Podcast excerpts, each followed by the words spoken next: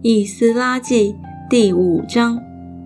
那时，先知哈该和益多的孙子撒加利亚，奉以色列神的名，向犹大和耶路撒冷的犹大人说劝勉的话。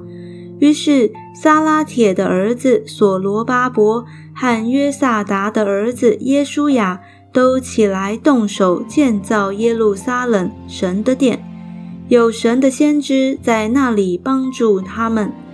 当时，河西的总督达乃和士他波斯乃，并他们的同党来问说：“谁降旨让你们建造这殿、修成这墙呢？”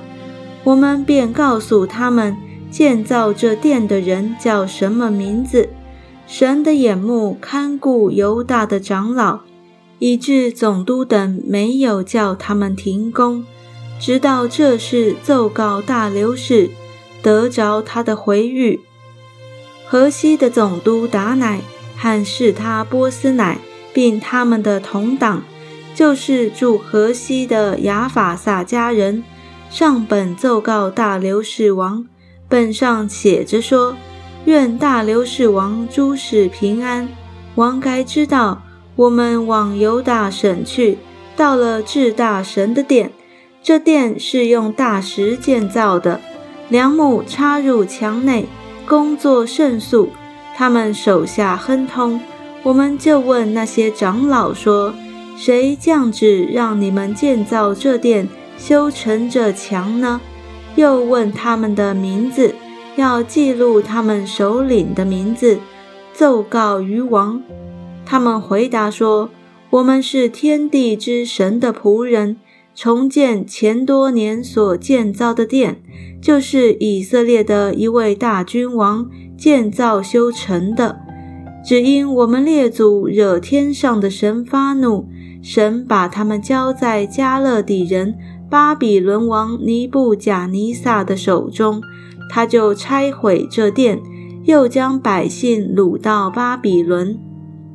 然而巴比伦王塞鲁士元年，他降旨允准建造神的这殿，殿中的金银器皿，就是尼布贾尼撒从耶路撒冷的殿中掠去，带到巴比伦庙里的。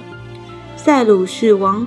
从巴比伦庙里取出来，交给派为省长的，名叫舍巴萨，对他说：“可以将这些器皿带去，放在耶路撒冷的殿中，在原处建造神的殿。”于是这设巴萨来建立耶路撒冷神殿的根基。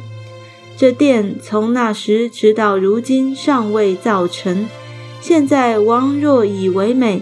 请查巴比伦王的府库，看塞鲁士王降旨允准在耶路撒冷建造神的殿没有？王的心意如何？请降旨晓谕我们。